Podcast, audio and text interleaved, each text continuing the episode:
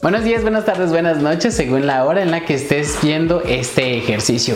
Bienvenidos y bienvenidas al nivel número 6 de 6 de el desarrollo de habilidades sociales. Yo soy Sergio Vergara y hoy aprenderemos habilidades sociales para la productividad. Y no te olvides de ver nuestros niveles anteriores habilidades sociales básicas, habilidades sociales avanzadas, habilidades socioemocionales, habilidades para la sana convivencia, habilidades para hacer frente al estrés y por último, habilidades sociales para la productividad. Pero ¿por qué es importante desarrollar estas últimas habilidades sociales, Ceci? Hola, yo soy Cecilia López y la importancia para desarrollar estas habilidades es que mejoran el entorno y aumentan el rendimiento. En muchas ocasiones tenemos problemas con otras personas porque no somos buenos o buenas organizándonos. Por lo tanto, desarrollar esas habilidades es de suma importancia para poder convivir armoniosamente con otras personas. ¿Y cómo puedes saber si necesitas desarrollar estas habilidades? Muy fácil, solo tienes que responder sí o no a las siguientes preguntas. ¿Cuál es la primera, Ceci? 1.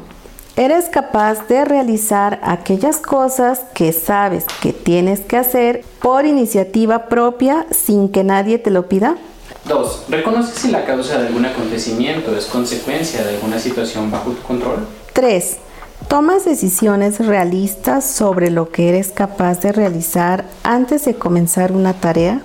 4. ¿Eres realista cuando debes visualizar cómo puedes desenvolverte en una determinada tarea?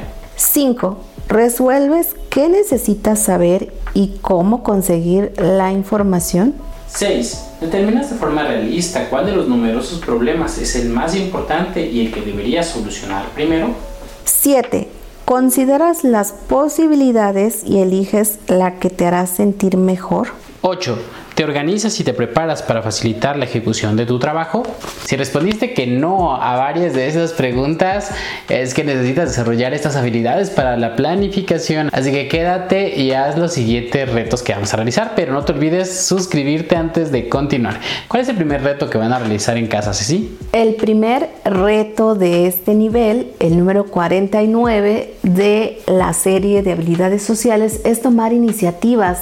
Esta habilidad te ayudará en tu día a día también te brinda la capacidad de distinguir problemas y obstáculos y llevar a cabo acciones para su solución. Da el primer paso para la consecución de ese objetivo que quieres lograr y redúcelo a una acción tan pequeña que pueda hacerse en dos minutos. Por ejemplo, quieres limpiar tu cuarto, redúcelo a recoger todos los calcetines que estén tirados. Quieres comenzar a ahorrar, redúcelo a tomar todas las monedas que tengas y meterlas en un frasco o en una alcancía. Tú puedes elegir con qué actividad quieres comenzar. Lo siguiente es que tienes que renunciar a la perfección, ya que es difícil que a la primera te salga todo perfecto, así que renúncialo y solamente hazlo. El reto número 44 es discernir sobre la causa de un problema. Esta habilidad nos ayuda a distinguir cuál es esa causa y enfocarnos en su solución sin perder recursos como tiempo, dinero y otras cosas. Deja de observar las ramas y concéntrate en la raíz de ese problema. ¿Te sientes solo? Puede ser que lo que te está faltando es mensajearte más con tus amigos y familiares. ¿Tienes problemas con tu pareja? Puede ser que ya no te comportas como lo hiciste cuando te sentías enamorado o enamorada vuelve a actuar de esa manera y el problema podría resolverse. El reto número 45 es establecer un objetivo. Esta habilidad nos ayuda a desarrollar una estrategia que pueda movilizar toda la energía para enfocarnos, motivarnos a conseguir ese objetivo. No puedes acertar a un objetivo que no puedes ver. Así que define un objetivo. Ahora cierra los ojos e imagina cómo se ve terminado. La mayoría de los objetivos no se consiguen porque las personas no son capaces de determinar cómo se vería terminado. El reto número 46 es determinar las propias habilidades. Este reto te va a permitir crear planes estratégicos tanto personales como profesionales para alcanzar tus metas. Para cumplir con más facilidad este reto puedes realizar un FODA, que es fortalezas, oportunidades, debilidades y amenazas sobre ti mismo o ti misma. Lo primero es que tienes que identificar tus fortalezas personales, es decir, aquellas cualidades tuyas que te posibilitan para conseguir este objetivo. Por ejemplo, tu inteligencia, el conocimiento o la experiencia.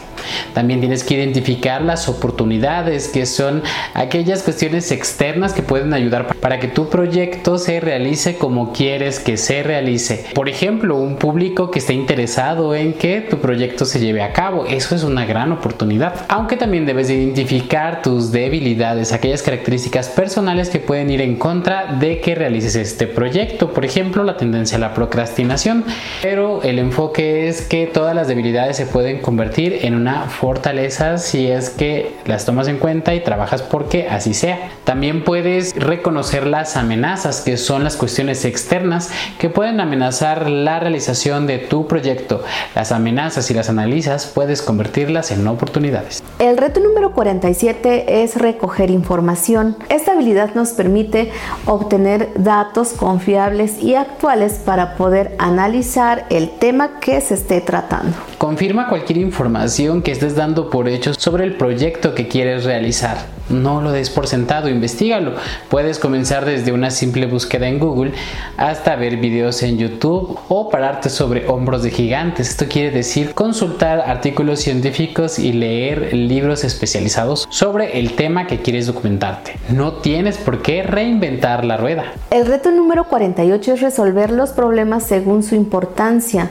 Esta habilidad te permite identificar prioridades y al resolver esos problemas aumenta tu autoestima y tu autorrealización. Acostúmbrate a priorizar las tareas por el impacto que tienen sobre tu objetivo principal. Realiza una lista de las cosas que tienes que hacer para hoy y pon delante de ellos una A a la tarea más importante, aquella que si la realizas hace la mayor contribución para lograr tu objetivo y si no la realizas tiene la mayor consecuencia negativa a tu vida. Una tarea A es algo que tú y solo tú puedes realizar, si tú no lo haces no será. Puedes poner una letra B delante de aquellas que son importantes pero cuya consecuencia por no realizarla no sea tan relevante para ti.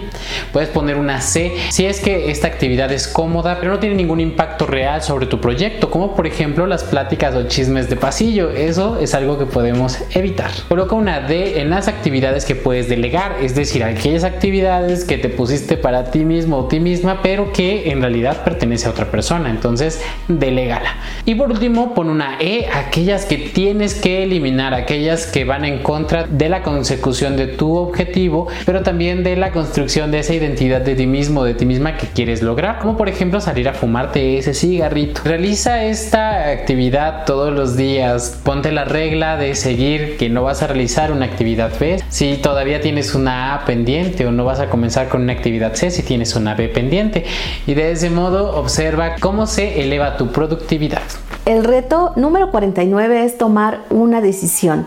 Esto nos permite dar el primer paso hacia la dirección correcta para solucionar algún problema, alguna situación de una manera efectiva. Elegir es renunciar. Cuando eliges, renuncias a todas las otras opciones que estaban sobre la mesa. Para tomar una decisión de una manera acertada, puedes realizarte la siguiente pregunta. ¿Qué es lo único que puedo hacer para realizar cualquier cosa? Inserta aquí cualquier cosa que quiera realizar, gracias a lo cual todo lo demás me resulte más fácil o innecesario. Por ejemplo, ¿qué es lo único que puedo hacer para mejorar la relación con mi pareja? Gracias a lo cual todo lo demás me resulte más fácil o innecesario y tal vez te des cuenta de que lo único que puedes hacer es que antes de irte a dormir le des un beso y le digas que le amas. En este caso, si su lenguaje de amor son las palabras de afirmación o el contacto físico, muy probablemente estés haciendo mucho más por tu relación que concentrarte en otras miles de cosas que tal vez no te está pidiendo. Entonces, concéntrate en la única cosa que puedes hacer para acercarte a la consecución de ese objetivo. Y por último, el reto número 50 es concentrarte en una tarea. Es importante para tu desarrollo vital y personal ya que te permite ahorrar tiempo en tu trabajo. También te permite realizar una actividad sin interrupciones. Numerosos estudios muestran que no puedes realizar más de una cosa a la vez. Hacerlo solamente disminuye la calidad de cada una de las tareas que realizaste. Una excelente técnica para poder concentrarte es la técnica de Pomodoro. Consiste básicamente en que vas a elegir tres tareas de las esenciales que tienes que realizar como primeras en tu actividad, estas tareas A o B,